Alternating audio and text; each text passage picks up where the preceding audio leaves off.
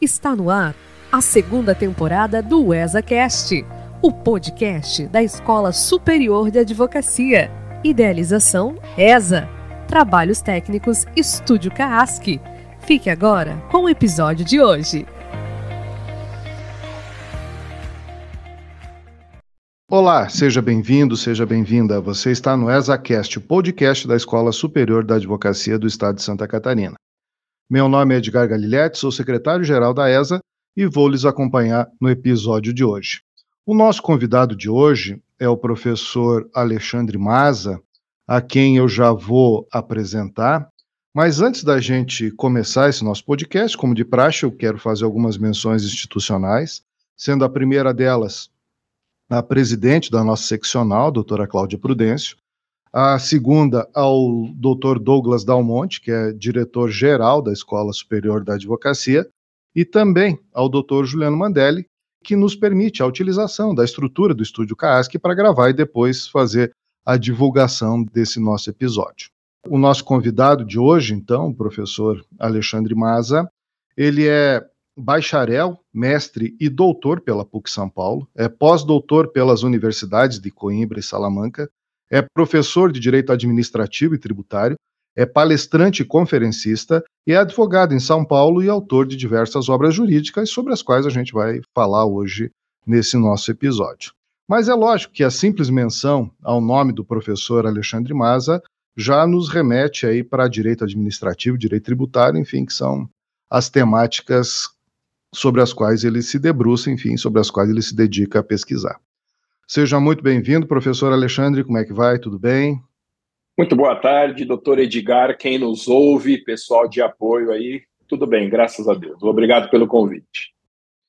Eu não posso deixar de iniciar esse nosso episódio, professor, sem agradecer, na realidade, a forma pronta como o senhor aceitou esse convite para participar desse podcast da Escola Superior da Advocacia. A gente sabe que a sua agenda é extremamente atribulada, mas mesmo assim o senhor conseguiu aí encaixar um tempinho para poder falar com, com a advocacia catarinense. E só por isso, então, eu já, já agradeço a sua disposição. E eu queria fazer uma outra menção, professor, sabe, de um fato que aconteceu ontem, quando eu, eu leciono na universidade, enfim, ontem à noite eu comentei com alguns alunos e alguns professores que hoje ia gravar com o professor Maza, né? E eu tenho que dizer, professor, assim, que a reação, tanto dos alunos quanto dos professores, foi uma coisa que me surpreendeu, porque uh, eles demonstraram grande carinho pela, pela sua pessoa e grande admiração pelo trabalho que o senhor desenvolve nesses anos todos aí nas áreas né, do direito administrativo e direito tributário. Então, saiba, professor, que o senhor é muito bem-vindo aqui em Santa Catarina.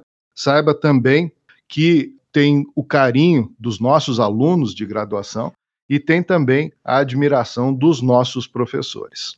Então, seja muito bem-vindo, professor. Muito obrigado. Então, vamos lá. Para a gente começar esse nosso episódio, então, professor, né, eu gostaria que, se possível, né, o senhor falasse um pouquinho da sua carreira acadêmica, da sua carreira jurídica, enfim, aquelas coisas que não aparecem nos livros, né? Bom, eu tenho 48 anos, o meu nome é só esse mesmo, Alexandre Maza, com é, duas partes, o que me dá um monte de problemas com homônimos no Brasil. O pessoal que andou cometendo crime aí, que tem o mesmo nome que eu, me dá um certo trabalho.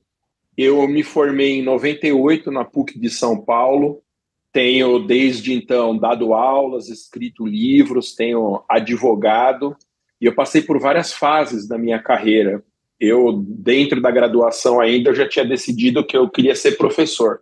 Me chamaram para um júri simulado e eu fiz a exposição no júri e vi todo mundo olhando para mim assim, quieto, eu, falando as coisas que eu tinha que dizer lá.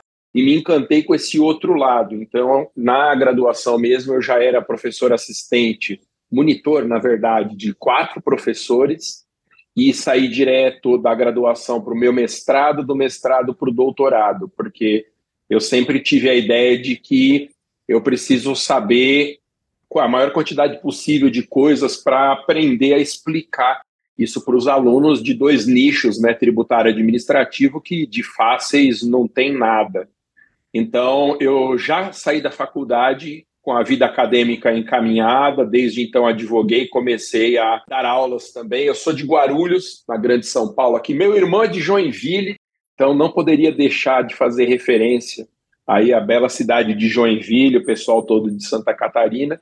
E eu, eu decidi que eu ia fazer faculdade de Direito por duas razões. Primeiro, porque minha mãe era procuradora do município, hoje ela está aposentada e eu gostava da rotina que ela tinha na procuradoria, achava elegante também, todo mundo se vestir bem na advocacia. E a segunda razão pela qual escolhi direito é que eu fiz um colegial técnico aqui em São Paulo que encaminharia para engenharia elétrica, né, o técnico em eletrotécnica, eu tenho até o diploma. E logo nos primeiros dias de aula no antigo colegial, né, hoje ensino médio, eu descobri que eu detestava as ciências exatas e que, portanto, meu caminho seria qualquer um menos aquele da engenharia. E aí fui prestar faculdade de direito por essas duas razões e me encantei com os meus professores, principalmente com os professores, com algumas disciplinas do direito, e desde então eu venho fazendo o maior esforço possível para explicar de uma forma clara os assuntos mais complexos dos meus nichos, seja em aula, seja para os clientes ou mesmo os leitores dos meus livros. E aí eu sempre tive a preocupação de me capacitar muito. Então, quando eu decidi ser professor, eu saí atrás de curso. Fiz curso de oratória, fiz um curso muito interessante de improvisação e clown, que é um curso, na verdade, um curso de palhaço, tudo com o objetivo de tornar mais agradável o meu conteúdo e graças a Deus vem dando muito certo. Fica, portanto, aqui a minha saudação aos graduandos, que são alunos aí do Dr. Edgar, e aos queridos professores também. Eu gosto muito de ter essa interface direta com o pessoal que gosta do meu conteúdo. Eu observei no seu currículo, professor, que o senhor fez dois pós-doutorados, um em Salamanca e outro em Coimbra. Podia falar um pouquinho para os nossos ouvintes aí como é que é essa experiência do pós-doutorado e nós temos vários dos nossos ouvintes aqui que são estudantes de direito e muitos são se dedicam à pesquisa, né? Como é que foi essa sua experiência, enfim, e quais foram né, os temas que o senhor pesquisou, tanto lá em Salamanca quanto na Universidade de Coimbra? É legal ter essa oportunidade de explicar, porque existe uma confusão assim com esse nome pós-doutor, que é uma confusão muito frequente. A minha irmã, por exemplo, me ligou há um tempo atrás perguntando o que, que significava ser pós-doutor, se eu tinha feito uma pós-graduação que era sanduíche com doutorado. Então você veja que é, é um nome que causa muita dificuldade. assim. Basicamente, a formação acadêmica ela da graduação vai para um mestrado em direito, você faz ali uma dissertação e defende a dissertação, e do mestrado para o doutorado, em que você defende uma tese perante uma banca. Com isso, a gente atinge a maior formação possível em direito aqui no Brasil. E aí, como eu sempre quis aprender mais, eu gosto muito de estudar, essa é uma característica que não pode faltar num professor, gostar de estudar, gostar de aprender. Eu descobri que existia o pós-doutorado e que havia a possibilidade de estudar no exterior. Eu descobri isso porque numa pós-graduação que eu ministrava na rede LFG, eu tive um palestrante que falou um pouco comigo sobre o que era um pós-doutorado. Então, pós-doutorado é um, um sistema que existe em que só quem já é doutor pode entrar numa linha de pesquisa de uma universidade e ao final de um prazo estabelecido lá no regulamento, você de pesquisador se transforma no pós-doutor. Então, pós-doutor é alguém que já finalizou o doutorado, mas que tem uma certa, uma certa linha de investigação ligada a universidades. Como que aconteceu isso, de eu estudar no exterior? Foi de repente, porque eu tinha uma chefe, professora Vanessa, que era minha chefe no LFG quando eu dava aula lá, e eu falei que eu estava querendo entrar em pesquisa, fazer pós-doutorado, e tem algumas instituições aqui no Brasil que têm programas de pós-doutorado. Eu falei que eu queria em alguma dessas instituições nacionais. Ela me perguntou por que, que você não vai para Coimbra? Porque lá tem um pós-doutorado, o professor fulano de tal foi, e nunca tinha passado pela minha cabeça a possibilidade de estudar no exterior. E eu sempre quis, é bom a gente sair um pouco do Brasil para olhar a realidade do nosso país em perspectiva. Isso é muito bom, além da gente aprender muito morando em outros lugares, o, o olhar de quem está de fora do nosso país é um olhar, às vezes, mais objetivo do que nós que estamos aqui enrolados nas confusões do nosso dia a dia. E eu descobri que para fazer pós-doutorado, além de ser doutor, você precisa só meter a cara. As pessoas têm medo, ah, eu vou para o exterior, o que, que eu faço? É mais simples do que parece. As universidades da Espanha e de Portugal, né, eu, eu me pós-graduei primeiro em Coimbra, em Portugal, e mais recentemente em Salamanca, na Espanha, elas têm verdadeira adoração, pelo menos nesses dois países, a pessoal que vem do Brasil. Eu fui muito bem tratado nos dois países e essas duas universidades em especial, elas são muito abertas para brasileiros, a de Coimbra e a de Salamanca. Então, eu diria que quem quer seguir vida acadêmica ou então aprender o máximo possível daquele nicho que escolher, termine o doutorado no Brasil ou no exterior e vá para Portugal ou Espanha, que são os primeiros passos. É uma experiência que eu recomendo muito e, na verdade, só precisa querer. Tem um custo inicial lá que eles cobram, mas é um custo que dá para pagar. É uma experiência realmente incrível. Em Coimbra, você, quando vai fazer pós-doutorado, você adere a uma linha de pesquisa. Né? Você não pode estudar aquilo que você quer, tem que aceitar entrar no, num campo de pesquisa lá que a universidade oferece. Em Coimbra, democracia e Direitos Humanos, muito interessante o pós-doutorado deles. Tive contato com vários brasileiros também fazendo pós-doutoramento lá, muito bom. E na Universidade de Salamanca, Direitos Sociais. E aí eu encaixei alguns temas de pesquisa, temas meus, dentro dessas duas linhas.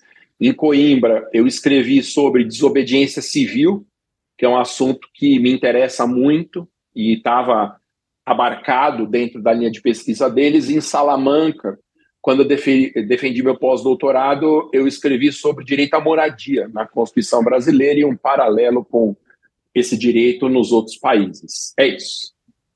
Tá certo, professor. E, bom, um dos objetivos né, da gente fazer esse nosso podcast hoje era falar sobre as suas obras, né? E o senhor tem algumas uhum. obras aí que uh, impactam né, o cenário jurídico nacional. Eu vou fazer uma menção rápida aqui e depois a gente vai discutindo sobre cada uma delas. Então, o professor Maza tem o Manual de Direito Administrativo, que está na 13 terceira edição, tem o Manual de Direito Tributário, que está na nona edição, tem um livro lá de 2012, cujo título é Relação Jurídica de Administração Pública, e o professor ainda tem um livro tributário na prática, de 2015, e um livro administrativo na prática de 2018. Então, o professor tem essa característica na sua carreira, né, professor, de trabalhar sempre com a formação, seja de formação acadêmica, né, seja a formação de, de jovens advogados também. Então, para a gente conseguir otimizar esse nosso tempo aqui, falar um pouquinho sobre cada uma das, dessas obras e né, cada uma delas daria um podcast inteiro, até mais do que um, né? Mas para a gente conseguir otimizar aqui, eu vou pontuar algumas questões sobre cada uma delas para a gente poder levar né, ao conhecimento da advocacia catarinense, dos nossos ouvintes, aí, o maior, o maior grau possível aí de conhecimento. Então vamos lá, vamos começar falando sobre o livro Relação Jurídica de Administração Pública, né, que é, foi editado em 2012, e eu considero dessas suas obras né, aquele que é mais profundo, aquele que é mais teórico, porque nele né, o senhor desenvolve uma, uma base teórica que eu considero que depois vai ser, vamos, vai ser utilizada nas demais obras. Mas já na introdução desse livro, professor, o senhor faz a seguinte, é, uma, é um trechinho curto aqui, são quatro linhas só, que eu vou me permitir a leitura, mas o senhor fala assim, a recente chegada entre nós da teoria da supremacia especial, decorrente das lições de Celso Antônio Bandeira de Mello, modificou a forma de compreender o princípio da legalidade, obrigando todos os estudiosos a reverem o direito administrativo pela ótica das relações jurídicas de sujeição geral e de sujeição especial. A minha pergunta é, então, professor, veja, eh, o senhor coloca essa a teoria da supremacia especial, né, num ponto de destaque lá na sua obra. E eu gostaria de fazer uma relação dessa teoria com a sua teoria, que é a teoria da relação jurídica de administração pública. Como é que a gente pode casar essas duas teorias para nós já nos aproximarmos um pouco mais da compreensão do direito administrativo, que é um dos temas desse nosso podcast. Então, esse livro, Relação Jurídica de Administração, é a publicação ipsis literis da minha tese de doutorado. Eu tenho um livrinho anterior, que foi a minha dissertação de mestrado sobre agências reguladoras, lá no começo da minha carreira, e a minha queridíssima editora Saraiva, a quem eu devo muito do reconhecimento que eu tenho hoje, a Saraiva topou publicar minha tese de doutorado. Essa tese só existiu porque o meu orientador foi o professor Celso Antônio Bandeira de Mello. Tive esse privilégio, tanto no mestrado como no doutorado, de ser orientando dele. E numa aula de mestrado, lá no longínquo ano de 2001, o professor Celso Antônio ele tinha feito referência a essa diferença entre relação jurídica de supremacia geral e relação de supremacia especial. E eu fiquei encantado com aquele assunto, porque ele me ajudou a desvendar algumas coisas que eu comento aqui na sequência. E o fato curioso sobre isso, que eu nunca contei em lugar nenhum, estou dizendo aqui pela primeira vez, é que minha mulher, a Tatiana, hoje é procuradora do Estado.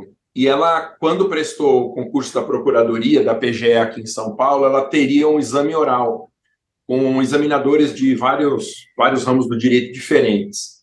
E aí, o exame era no domingo, no sábado a gente saiu para jantar aqui em Genópolis, perto da minha casa, num restaurante que não existe mais, chamado Mamarana. Talvez quem seja aqui de São Paulo tenha ouvido falar.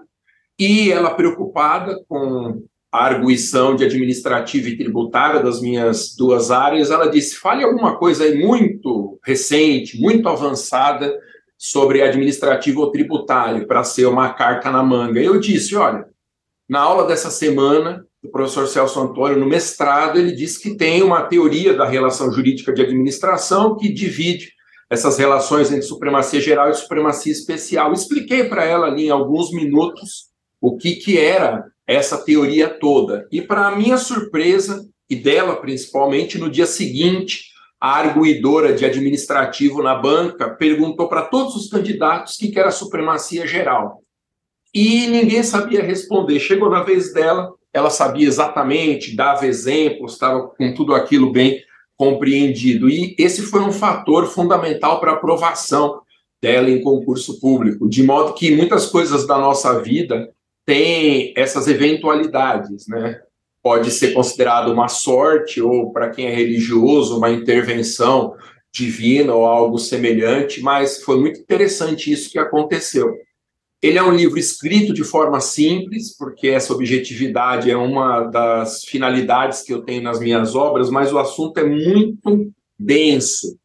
A ideia fundamental é que tudo que envolve uma pessoa e o Estado pode ser entendido como uma relação jurídica.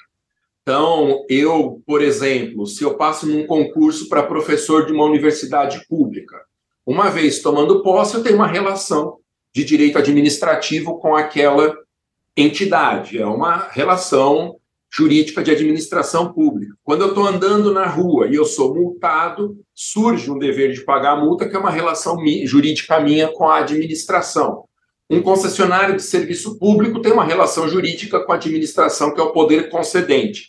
Ou seja, tudo que a gente estudar em matéria de direito público pode ser compreendido também em termos de uma relação jurídica.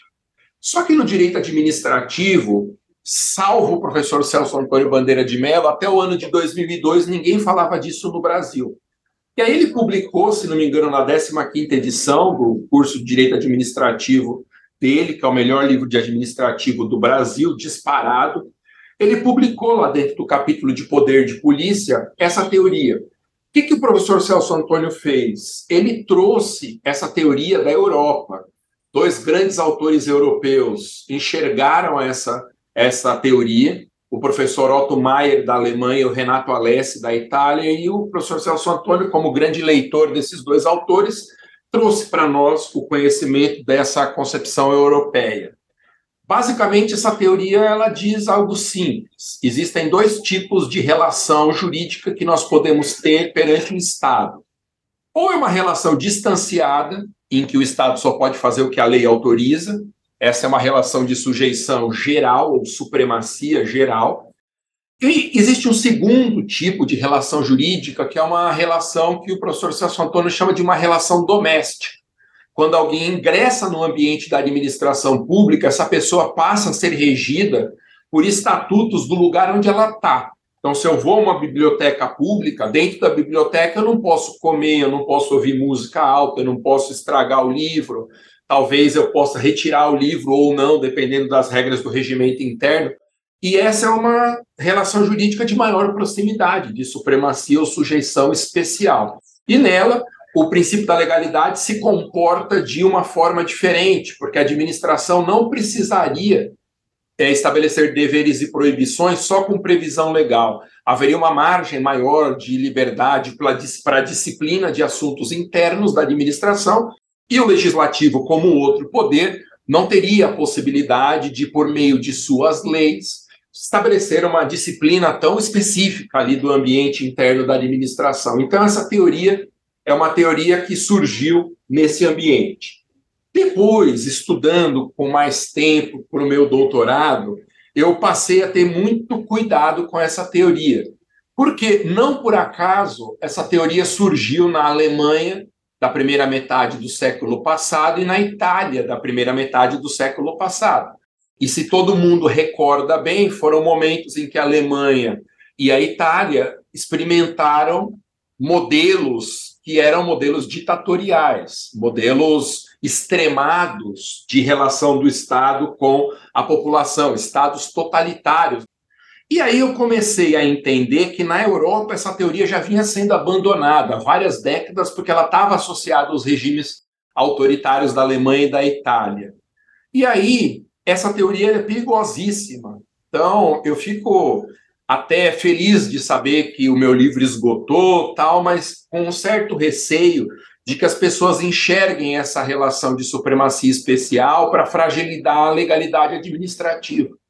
E essa é uma teoria muito arriscada, porque se a gente começar a enxergar a relação de supremacia especial em todo canto, a gente fragiliza o princípio da legalidade, que é uma das garantias do Estado de direito. Então, nesse contexto que eu publiquei o meu livro e é nesse contexto que surgiu essa teoria aí, infelizmente. E agora, professor, passados 10 anos aí, né, a sua, a sua obra foi publicada em 2012, nós estamos em uhum. 2023, então 11 anos. Como é que o senhor vê a relação do cidadão, né, do administrado com a administração? Quais são os principais, as principais teorias, enfim, o que que hoje justifica a forma como o Estado se relaciona com o jurisdicionado. E eu complemento essa pergunta dizendo o seguinte: a complexidade atual do direito ela interfere também na forma como o Estado se relaciona com o jurisdicionado? Pois é, a teoria da supremacia especial ela é uma teoria que está de pé ainda, embora tenha essa origem problemática e ela não deixa de revelar uma realidade, que a administração pública se vincula conosco de duas formas possíveis. Né? Se eu sou um servidor público, eu estou sujeito a um regimento do lugar onde eu trabalho que não necessariamente tem previsão legal. Ao passo que se eu estou andando na rua, a minha relação é outra, é mais distante tal, e ela se dá no âmbito do poder de polícia. Ou seja, a teoria da relação jurídica de administração, ela só é um olhar diferente para a mesma realidade. Se essa teoria não existisse, não significaria que não haveria vínculos de direito administrativo com as pessoas. Eu diria que a principal diferença do momento que nós vivemos para a origem dessa teoria na Europa é que, pelo menos no Brasil, nós vivemos uma democracia ela é uma democracia cambaleante, tem todos os defeitos e limitações que todo mundo que nos ouve conhece também, mas ela é uma teoria que é, explica bem esse tipo de relação jurídica. Então, hoje a relação jurídica é mais legalizada, digamos assim, é mais compatível com o Estado de Direito, na relação que o Estado tem conosco, nós particulares e servidores públicos, do que o ambiente ditatorial em que ela foi concebida. Então, eu vejo como uma evolução, sim, da relação jurídica, se nós compararmos hoje com o momento que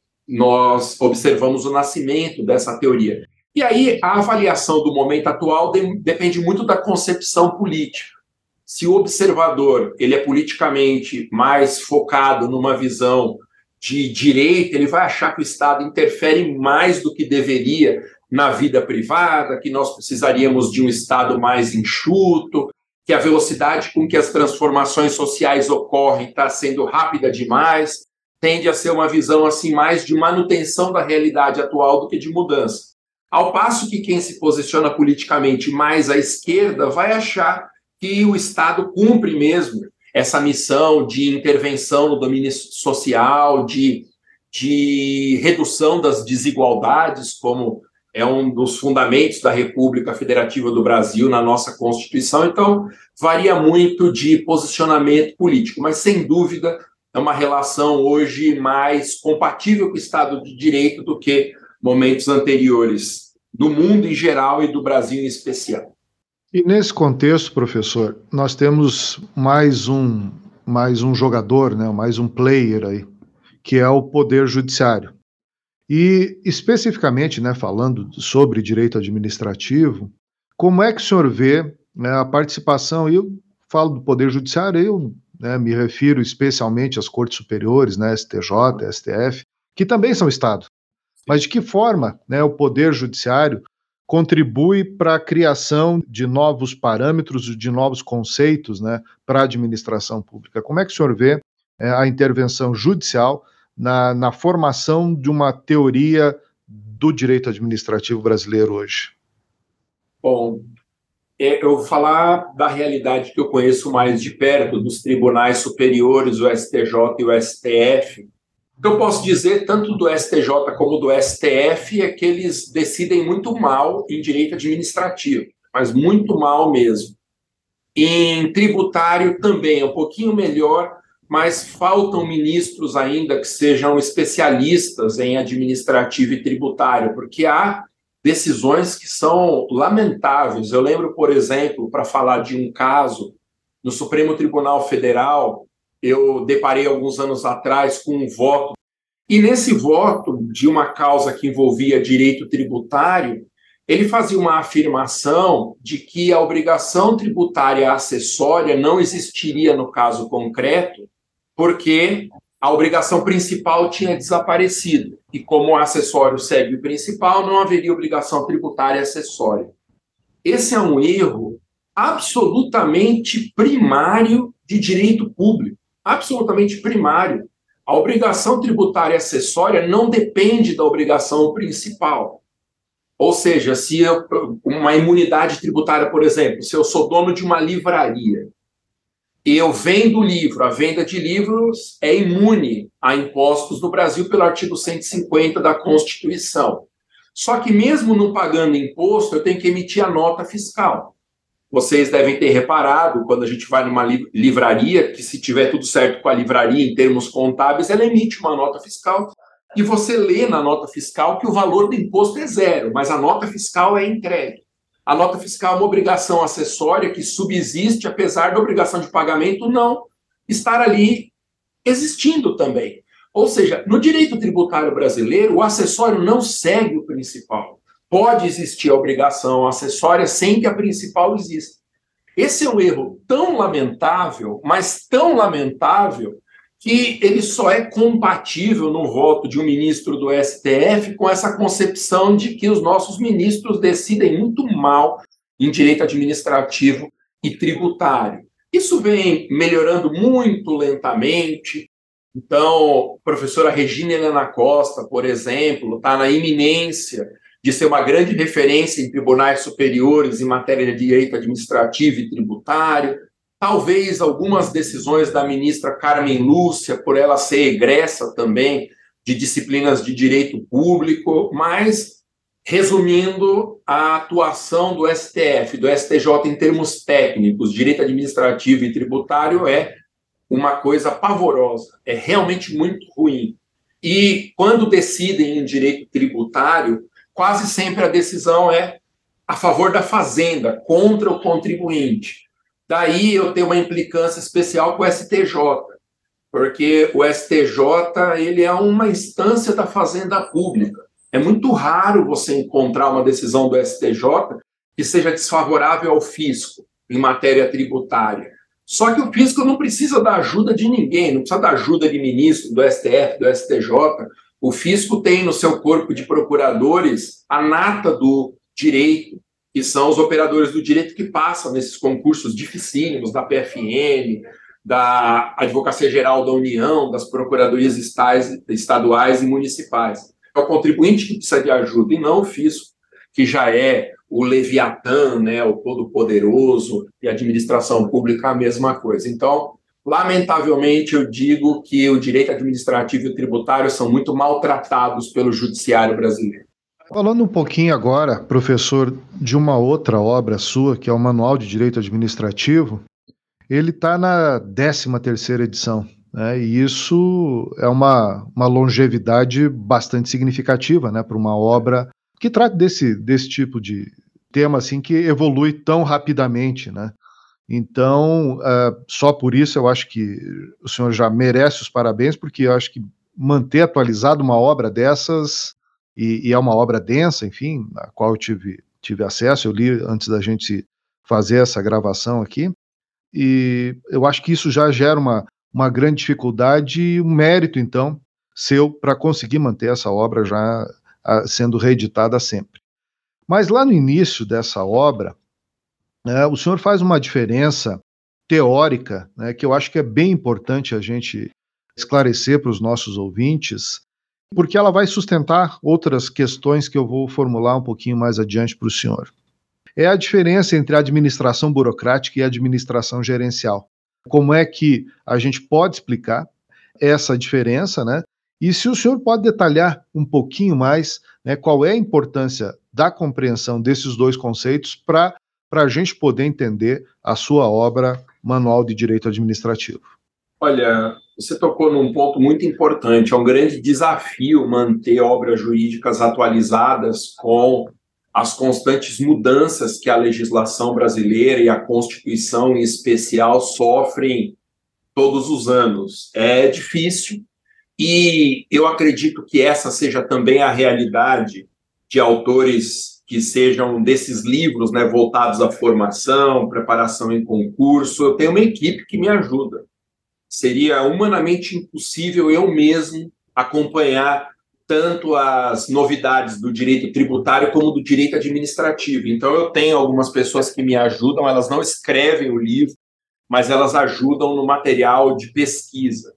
E eu escrevi esses livros na época em que eu dava aula em cursos preparatórios, hoje eu só dou aula para advogados, né? eu tenho cursos de advocacia, na minha escola, mas eu não tenho nenhum mais para concurso público e exame de ordem. Quando esses livros foram publicados, eu tinha um público basicamente de concurseiros. E como eu dei aula na rede LFG, que é uma potência incrível e na época era muito mais ainda, eu era bastante conhecido. E os meus livros foram um pouco beneficiados pelo esse fato de eu estar trabalhando numa empresa tão incrível e as pessoas gostarem de mim. E eu sempre tive a preocupação de escrever uma obra objetiva. Não objetiva no sentido de pouco profunda, mas numa linguagem acessível. Eu tenho uma particular implicância com o jargão jurídico. E eu tenho para mim que a dificuldade que as pessoas têm para entender a linguagem jurídica, se elas não forem iniciadas em direito, é um impeditivo para a compreensão e cumprimento das leis brasileiras. É ruim para todo mundo quando advogados e operadores do direito fazem citações em idioma estrangeiro sem tradução, utilizam latim, citações grandes ou termos em latim, deixando de lado a nossa língua, né, o nosso vernáculo. Então, eu sempre procurei, sem prejuízo de uma profundidade necessária para uma obra como essa, ter uma linguagem acessível que Aliás, é uma das marcas do meu trabalho. Quem foi aluno meu sabe que eu sempre fiz um esforço muito grande para me tornar claro, apesar de nem sempre ensinar assuntos que sejam assuntos muito fáceis. E um dos temas que eu tratei logo no começo da, das edições do meu livro de Direito Administrativo foi essa diferença da administração burocrática para a administração gerencial. Esse é um tema que estava na moda.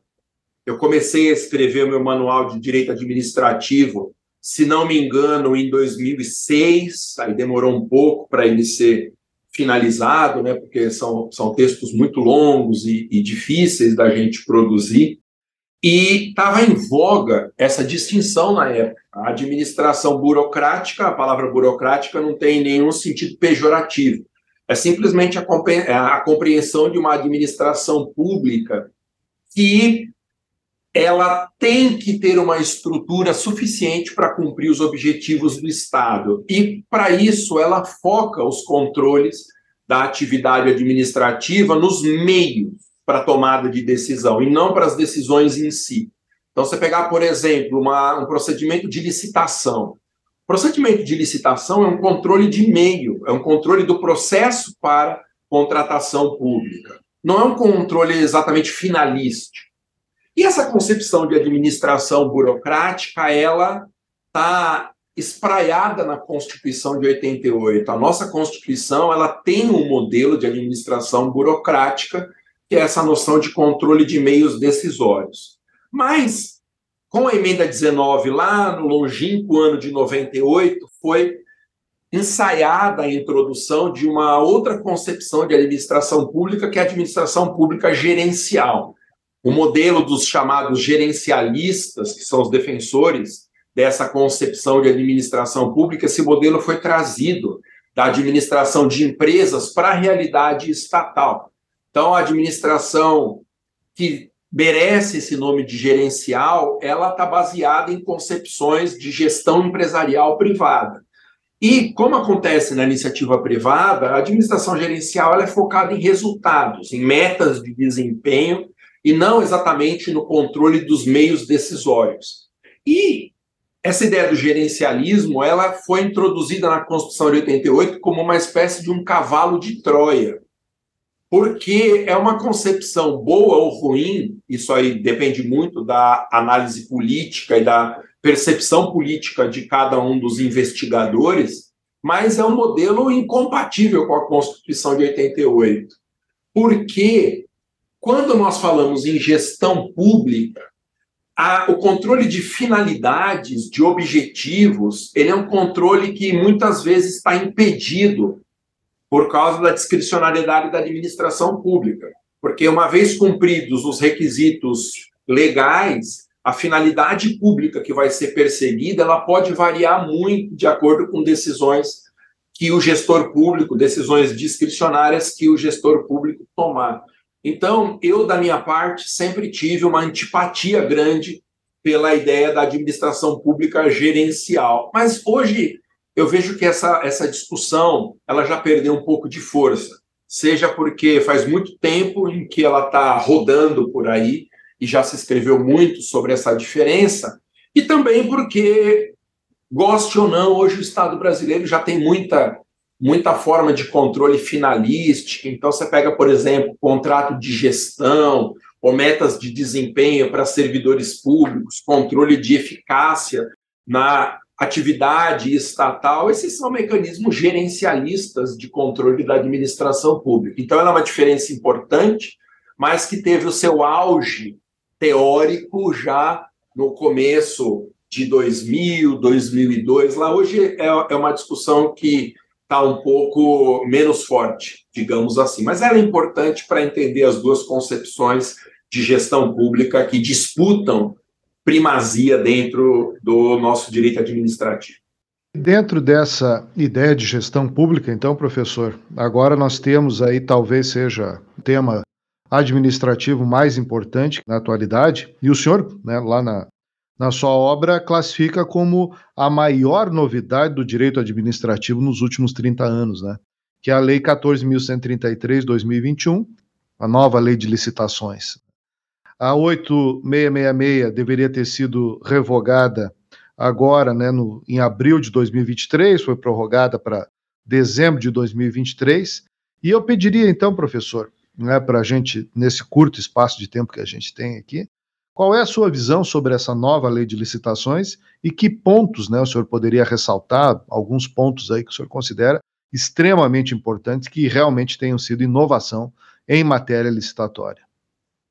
Bom, licitação é o assunto que é o pesadelo de praticamente todo mundo que passou por uma faculdade de direito, um dos pesadelos. Licitação é um assunto muito técnico, extremamente difícil mesmo, então é um assunto que está meio associado, assim, desde que a gente vem da graduação, associado a uma complexidade fora do comum. O que acontece é que a Lei 8666, nossa antiga lei de licitações, que ainda está em vigor, tal, porque estamos no período de transição para a nova lei, ela era uma lei muito ruim, mas muito ruim mesmo. Quem estava acostumado com operar na Lei 8666 sabe que ela é uma lei bagunçada. Você sabe que existe alguma coisa dentro dela, mas não encontra, porque a sistematização foi mal feita. Ela, desde que entrou em vigor, era uma lei muito fraca, muito fraca mesmo. E aí o que começou a acontecer? Antes de surgir a nova lei de licitações, começou a ocorrer uma derrogação parcial aqui, outra ali, de aspectos do, da normativa da licitação brasileira. Então, primeiro, so, primeiro sobreveio a lei do pregão, uma lei essa sim, muito revolucionária no ano de 2002. Depois veio a lei do RDC, que nas, nos bastidores de congressos administrativos, a sigla, né, Regime Diferenciado de Contratação do RDC, era os, os, palestrantes brincavam que era o regime diferente de corrupção, ou diferenciado de corrupção, porque era uma lei que tem uma origem muito estranha na época em que as empreiteiras davam as cartas no nosso país, é, é uma lei estranha. Mas a grande verdade é que a lei do pregão e a lei do RDC praticamente esvaziaram o alcance da 8666. E eu gosto de dizer que a lei 8666 ela caiu de podre. Ela não era mais aplicada. Ou a administração pública fazia pregão, ou a administração pública usava a lei do RDC. Passou a ser muito raro, mas muito raro mesmo, mesmo antes de entrar em vigor a nova lei, que a 8666 fosse aplicada. E quando ela era aplicada, era aplicada só no convite, que é uma modalidade muito mais simples de licitação. E aí veio essa lei nova, está todo mundo ainda pisando em ovos com ela, porque a lei de licitação ela precisa muito de uma maturação prática, até para que ela possa ser criticada e aperfeiçoada. O que ela fez foi mudar completamente o regime de licitações e contratos no Brasil. Não poderia haver duas leis mais antagônicas do que a antiga e a nova lei de licitações. Tem muita coisa boa na nova lei, embora eu repita, a gente precisa do teste prático dessa lei para perceber as fragilidades e os grandes benefícios que ela pode trazer. Mas tem coisas muito boas. Eu destaco algumas. Primeiro, a generalização do uso do pregão, que é uma modalidade licitatória muito importante. Ela estabelece uma lógica diferente de julgamento do rito licitatório, em que primeiro você analisa as propostas e depois é que você vai para a habilitação dos licitantes, economizando muito tempo nas comissões de licitação. Então, o uso generalizado do pregão como regra é uma boa novidade da 14.133. Também o modo de julgamento aberto e o fechado são novidades que a lei do RDC trouxe e que estão incorporadas na nova lei, que são também mudanças muito boas, do meu ponto de vista. É, é, é interessante porque essa lei veio trazer até uma melhoria em relação ao pregão, porque o pregão, basicamente, ele sempre foi utilizado no Brasil com um sistema que é um sistema aberto de lança. No, no pregão, falando especificamente do pregão agora, o julgamento era aberto, o que significa dizer que um licitante fazia uma oferta lá pelo objeto da licitação, todos os outros competidores estavam vendo qual era essa oferta e eles poderiam oferecer menos. Mas isso tem um aspecto negativo, que se a minha empresa e o solicitante, ela já está com o preço mais baixo mesmo ela tendo uma gordurinha, como a gente diz, para descer um pouco mais ainda no preço, só que o dela, se era já mais baixo de todos, ela segurava, porque sabia que ela ia ganhar, não precisando abaixar o próprio preço. Ou seja, o sistema do pregão, o sistema aberto de licitações, ele tem essa fragilidade. O que, a nova lei de licitações fez? Ela permite agora que seja usado o modo aberto ou o modo fechado, ou ainda uma combinação dos dois. Porque é muito interessante que na licitação um licitante não saiba a proposta do outro. Esse é o sistema fechado, porque ele já começa oferecendo o seu preço menor de todos. Então, esse é um aperfeiçoamento muito bom no novo modelo. Eu destaco ainda a preocupação de desenvolvimento sustentável. A licitação brasileira passa a ser, com a nova lei, uma licitação verde, como se gosta de dizer, né? uma licitação que favorece as boas práticas ambientais, empresas que sejam certificadas ambientalmente, têm vantagens em critérios de desempate, tem muita coisa boa por aí, sim mas ela precisa ser aplicada. E aí, a partir da aplicação, que não tem acontecido ainda no Brasil, a aplicação é que a gente vai conseguir testar melhor. Mas ela é uma lei, no mínimo, melhor organizada do que a 8666. Eu, eu gosto da nova lei de licitações, eu tenho uma opinião bastante favorável e ela é infinitamente melhor do que a lei 8666. E já é um alento, né, professor? Porque as alterações legislativas que a gente vê, às vezes, acontecerem aí no Brasil são para pior e não para melhor, né? Então, é, vamos é, aguardar para ver o que, que vai acontecer com, a, com essa nova legislação. Professor, para dar tempo assim da gente falar de todos os, os assuntos, né? Eu gostaria de então passar agora para falar um pouquinho sobre direito tributário. E o senhor tem a obra também, Manual de Direito Tributário, que está na sua nona edição também, é um sucesso, enfim, entre entre os nossos acadêmicos, entre os advogados e entre os professores dessa disciplina de direito tributário. E eu colocaria assim como um ponto para a gente falar de forma até geral sobre essa questão tributária, dois pontos que eu acho que eles estão assim bem relacionados. Um é da multiplicidade de fontes e outro que é o da, questão da competência e da capacidade tributária. Como é que o cidadão comum, enfim, ele consegue compreender de que forma o sistema tributário nacional está organizado e como é que a gente consegue conviver com essa multiplicidade de fontes e com essa multiplicidade de competências de entes legislando sobre matéria tributária. Como é que o senhor vê essa, a organização do sistema tributário nacional no Brasil hoje? Bom, o sistema tributário nacional começa que ele foi feito para não ser compreendido é, é absolutamente impossível uma pessoa com formação jurídica compreender 5% do que é o direito tributário, como ele está escrito nos nossos diplomas normativos, é impossível. O que me faz desconfiar, desconfiar que a linguagem complexa da legislação tributária brasileira é feita de propósito.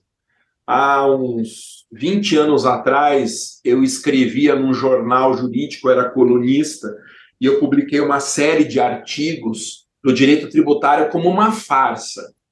E ali eu desenvolvi uma concepção muito de materialismo histórico sobre o direito tributário e como que a, a dificuldade de compreensão no direito tributário fazia com que faz, né? Com que as relações de poder fossem acobertadas por uma legislação feita para não ser compreendida mesmo, e isso legitimaria condutas do fisco inaceitáveis se o modelo da legislação brasileira fosse um modelo mais simples de compreensão.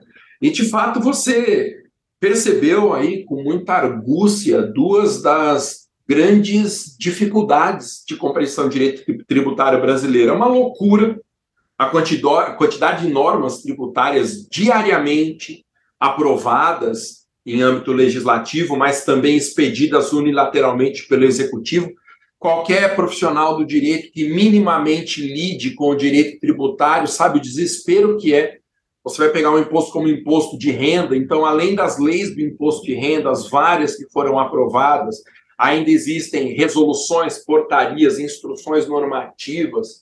É muito difícil lidar com o direito tributário. Por isso que um dos desafios que eu tenho nos cursos de advocacia tributária da minha escola é desvendar isso para advogados, como que a gente faz para lidar com essa multiplicidade de fontes.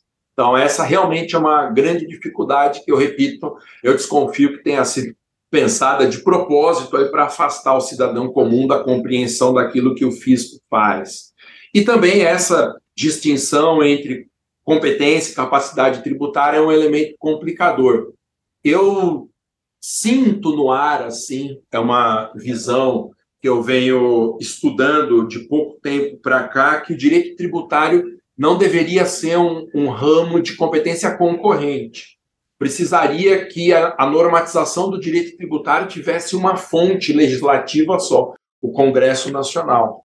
As assembleias legislativas, especialmente as câmaras municipais, não têm corpo técnico capaz de auxiliar na elaboração de boas leis tributárias estaduais e municipais. Então, uma solução, do meu ponto de vista, seria você transferir todas as competências de normatização do direito tributário para a União.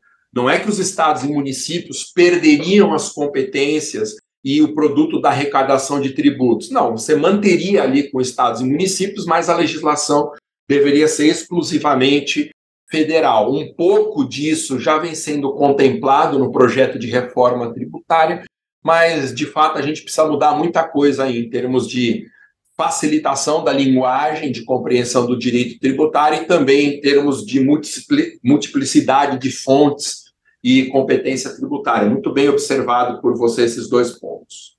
Professor, a gente já está se aproximando aqui né, do final desse nosso podcast. E uh, eu não poderia deixar o senhor passar por aqui sem fazer uma, uma pergunta. E essa pergunta deriva da sua já da sua já conhecida expertise né, na formação de advogados. Dentro dessas duas áreas, professor, tanto na área do direito administrativo quanto na área do direito tributário, eh, o que, que a gente pode falar para os jovens advogados que estão nos ouvindo? São dois ramos promissores do direito para quem pensa é, em começar sua advocacia?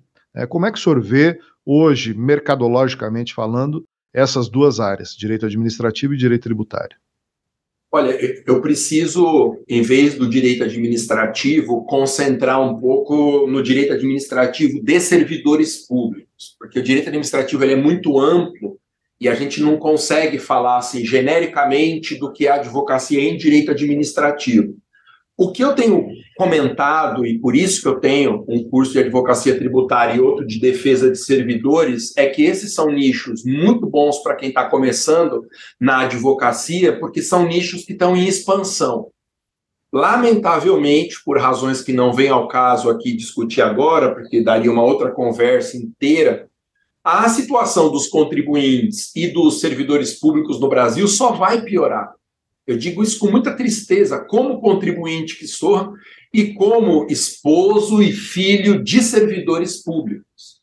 Quando o Estado experimenta uma crise como a crise que nós vivemos, crise econômica, ele faz dois movimentos. A máquina pública aumenta a arrecadação, atropelando direitos do contribuinte, e precisa diminuir gastos, atropelando direitos de servidores públicos. Então, são nichos que só vão crescer não tem nenhuma perspectiva no horizonte de redução das possibilidades de atuação nesses dois nichos. E, no, ao contrário do que vem acontecendo com outros nichos, há nichos na advocacia que estão em franca redução. Você pega, por exemplo, a triste realidade do direito do trabalho hoje com a reforma trabalhista as pessoas não estão mais entrando com reclamações trabalhistas com aquela quantidade que existia antigamente, porque na hipótese de derrota, a reclamação trabalhista ela fica muito cara para o reclamante. Então, hoje, quem sobrevive na advocacia trabalhista ou advoga para reclamados, que são, por razões óbvias, em quantidade muito inferior aos reclamantes, ou porque já tem uma advocacia muito estabelecida, já é líder de mercado tal. Então, são dois nichos incríveis porque eles estão em crescimento e não em redução, em retração, como outros nichos que a gente observa e mais tradicionais. Então, professor, eu sei que a gente deixou muitos temas aqui em aberto, né? A gente só deu um, gostinho para os nossos ouvintes, né?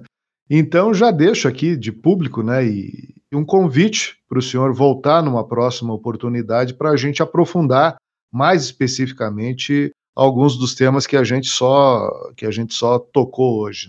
E quando a gente vai chegando no final, assim, professor, né, a gente sempre deixa a palavra livre para o nosso convidado para ele fazer as suas considerações finais, enfim, né, e se despedir dos nossos ouvintes. Então, professor, fique muito bem à vontade, faça uso do microfone da forma que, que bem entender.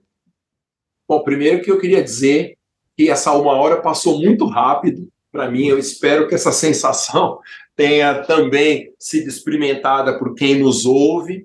E é só me chamar que eu venho quantas vezes vocês aguentarem me ouvir, vamos dizer assim. Quem quiser entrar em contato comigo, me siga nas redes sociais, principalmente o Instagram, que é a minha rede social que lidera as outras. O meu perfil é arroba professor Maza, com duas letras Z no sobrenome, né? M-A-C-Z-A. E ali nas minhas redes também tem vídeos explicativos para os meus cursos de advocacia, tanto advocacia tributária como advogue para servidores públicos. Você encontra esses vídeos também no meu perfil do Instagram, naquele link que fica no descritivo do perfil, né, na bio do Instagram. De resto, desejo um excelente final de dia e sempre que vocês quiserem, eu estou aqui à disposição. Foi um grande prazer e, repito, passou muito rápido essa uma hora aqui. Foi muito rápida mesmo, né, professor? Mas, enfim, fica aí então já o nosso compromisso né, para uma próxima participação sua para a gente tratar de pontos mais específicos. Então, uh, eu vou encerrar esse nosso episódio. Né? Gostaria de agradecer imensamente né, a disponibilidade do professor Maza, que prontamente aceitou participar. Gostaria de agradecer a nossa equipe técnica da Escola Superior da Advocacia, que estão nos dando suporte técnico. E gostaria de agradecer também aos nossos ouvintes, né, professor? Porque se eles ficaram até o final do episódio, é porque a conversa estava boa. E fica então aí o convite para um próximo ESACast na semana que vem. Muito obrigado a todos e até lá. Você acompanhou o ESACast, o podcast da Escola Superior de Advocacia. Continue acompanhando em breve mais episódios. Aqui no nosso podcast, você sempre muito bem informado.